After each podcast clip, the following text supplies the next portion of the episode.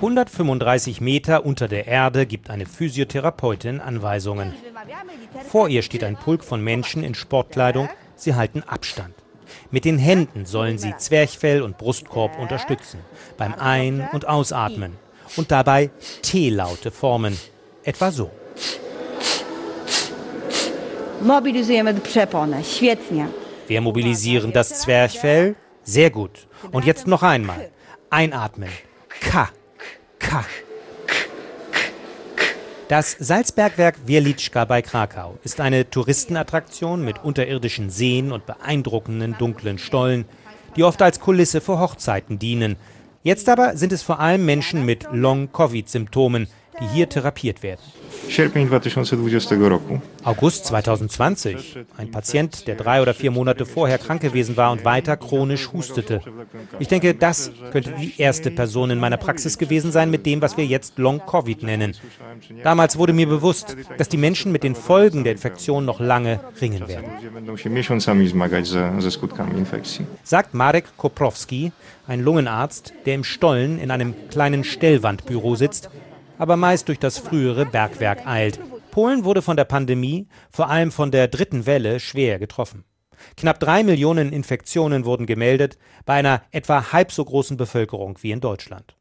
Rund 75.000 Todesfälle zeigt die amtliche Statistik. Im Land wird diskutiert, inwieweit die Politik an dieser Bilanz Mitschuld trägt, weil sie letzten Sommer vorzeitig den Rückzug des Virus proklamiert hatte.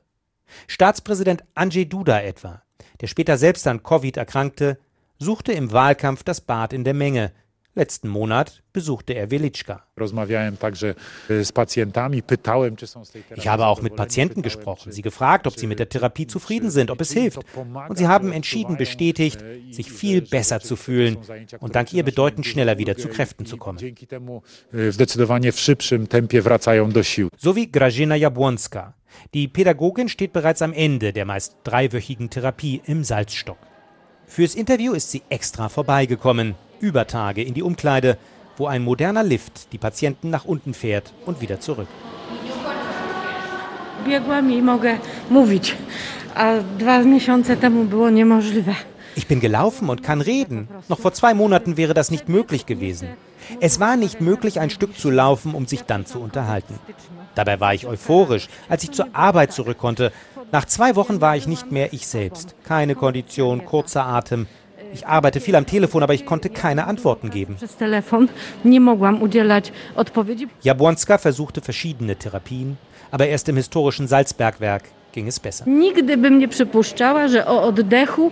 Ich hätte nie gedacht, dass man über den Atem so viel sagen kann.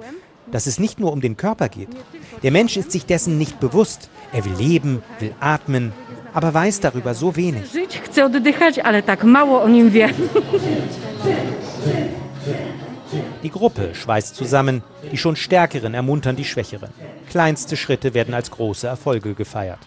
Und doch ist der Mikrokosmos hier unten kein Spiegelbild der Welt da oben, fürchtet Lungenarzt Koprowski. Y, Patienten, die mit dem Coronavirus krank waren, schauen entschieden anders auf die Gesundheit. Das kann man mit bloßem Auge erkennen. Menschen ohne direkte Erfahrungen haben offenbar nicht viel gelernt. Und das tut mir ein bisschen weh. Es gibt eher das Gefühl, wir haben es geschafft. Und das ist leider nicht ganz wahr. A, a to nie do końca jest prawda, niestety.